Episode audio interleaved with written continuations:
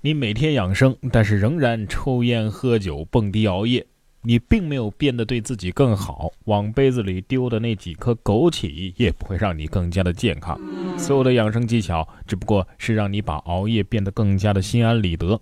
人世间除了爱情，最自欺欺人的事儿，就是养生了。没错，我就是第一批开始秃、开始凉、开始养生的九零后。零零后，你也别得意，迟早你们也有这一天。说成都一个零零后的小伙子获得了国际超模大赛亚军，还说呀，我天生就吃不胖。成都零零后的小伙子崔泽坤今年是十七岁，身高一米八八，体重六十七公斤。近日在二零一七亚洲国际超模大赛全球总决赛上，从二十多个国家七十多名模特当中，他是脱颖而出，获得了亚军。崔泽坤呢是典型的穿衣显瘦、脱衣有肉，匀称的身材和国际范儿的五官令评委们印象深刻。那你身材这么好，一定练得很辛苦吧？崔泽坤却说呀，呃，我天生就长不胖，在饮食上我没怎么去管。真的吗？超模亚军没啥，吃不胖这事儿就有点气人了。小朋友，话别说太满，你不是吃不胖，你只是还没到胖的年纪。曾经的我呀，也觉得自己吃不胖。结果呢？结了婚之后，都穿不上以前的裤子了。现在我们九零后啊，看个搞笑视频都能够想到自己的人生。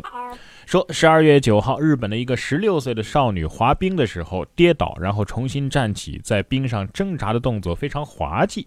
本来这是一个轻松搞笑的视频，却引发了网友对人生的思考。啊，这应该就是进入二零一八年之后的我吧？成年后，我的人生就是这个样子。这不就是我的人生吗？扶我起来，我还能摔。问题是跌倒了不爬起来还能怎么办呢？是吧？你见过谁自己能起来，呃，在那儿躺着不动的吗？啊，对呀。当然了，也有跌倒了自己爬不起来的一些老人，那这个时候就需要我们来帮忙扶一把了。可是现在不是每个人都敢这么做呀。你那里下雪了吗？啊，别误会，不是前几天的节目又又又又重播了啊。说的是一位大哥看到老人跪在雪地里，开车路过三分钟之后，坚决掉了头。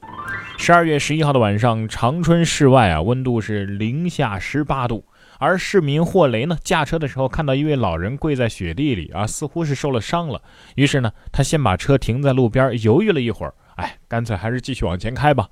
纠结了两三分钟之后呢，雷雷还是下定决心，不行，我得回去，我得把这老人扶起来。他说呀，如果明天早上一看新闻，一个老人被撞的话，那他会自责的。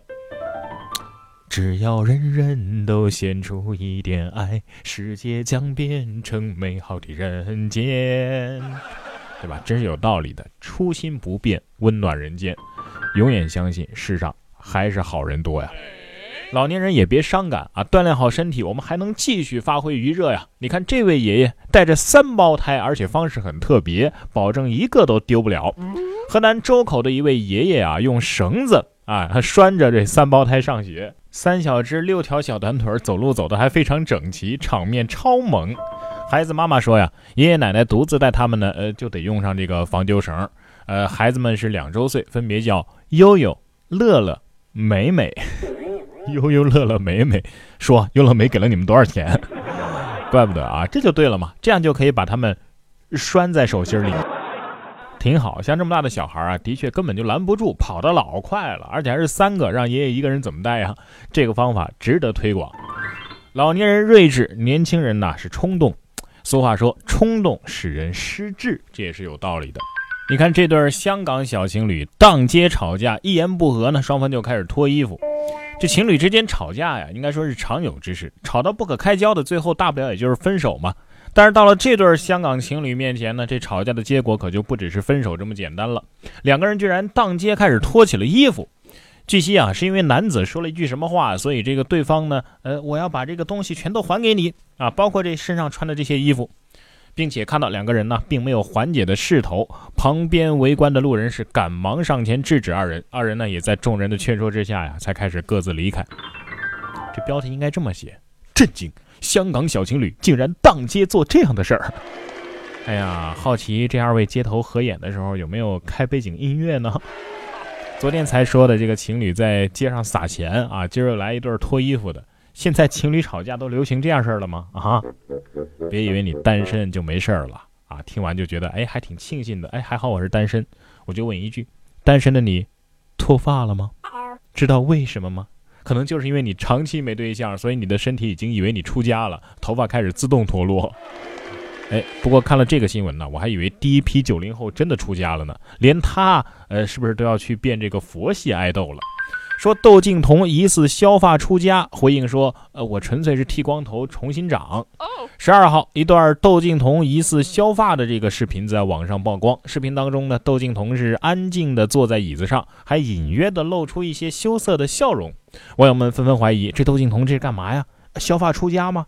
对此，窦靖童工作室回复称：“纯粹是剃光了头发，让头发重新长啊，真不是出家，大家误会了。”真的吗？窦靖童心想。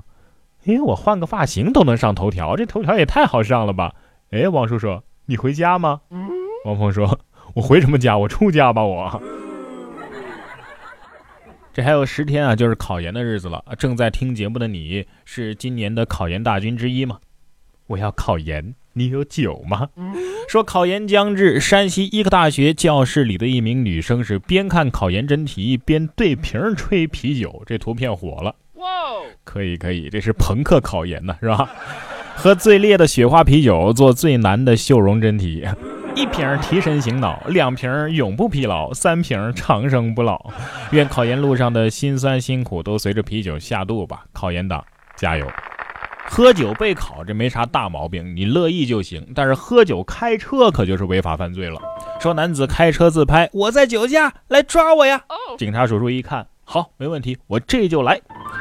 十二月十号的晚上，福建晋江的一名男子在驾车途中自拍视频，声称烧酒喝下去我都敢开车呀啊，并且大喊来抓我呀！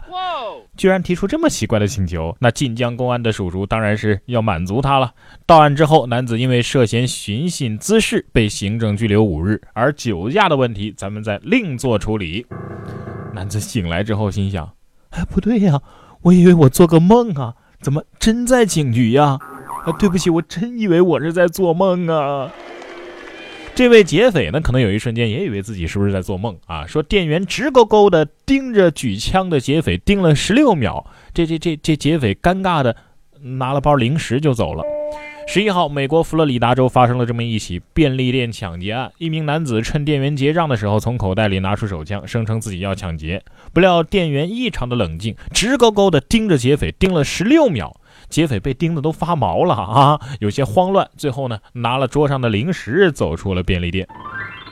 看什么看啊？没见过打劫的呀！你你这么一直盯着我，我我不要面子的呀！快快快快告诉我薯片在哪儿！很明显，这店员是自带亚瑟沉默呀啊！使用技能沉默了劫匪，所以劫匪开不了枪。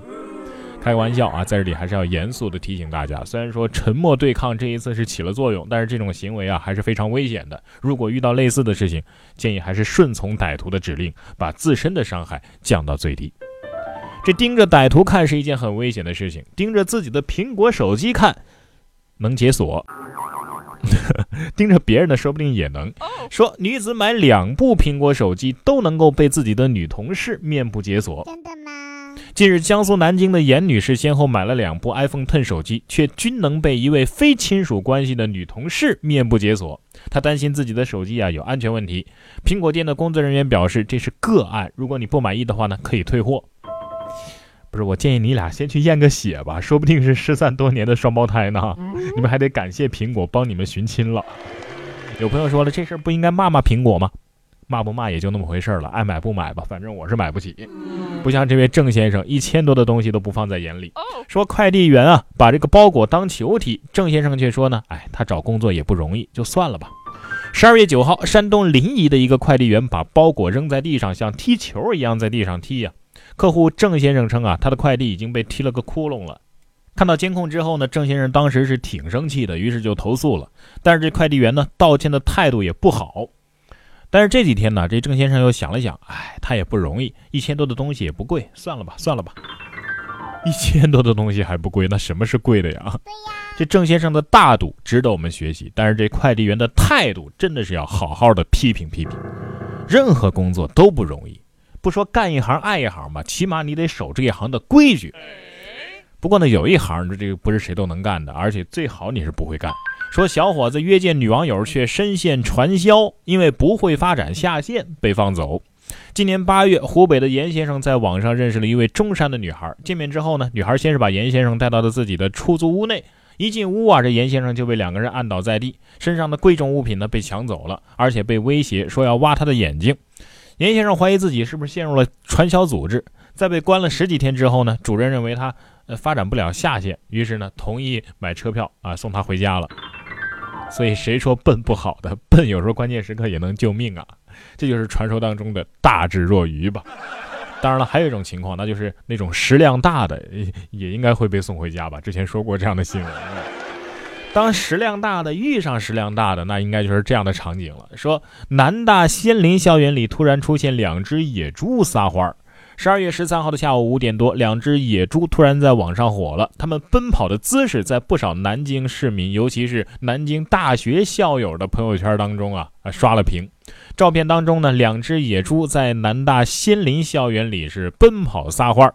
段子手们立刻跟上啊，配上了文字：只要我跑得够快，寂寞就追不上我，并且做成了表情包。哎，快看看是不是小猪佩奇和乔治跑了？不得不说呀，南大的生态还真的是好啊。不过呢，还好没跑到我们学校，不然的话，能剩几根骨头那就不好说了。然哥说新闻，新闻脱口秀。想要跟我取得交流的朋友，您可以关注微信公众号“然哥脱口秀”，发送微信消息，在喜马拉雅 APP 搜索“然哥脱口秀”，可以点播收听更多精彩节目。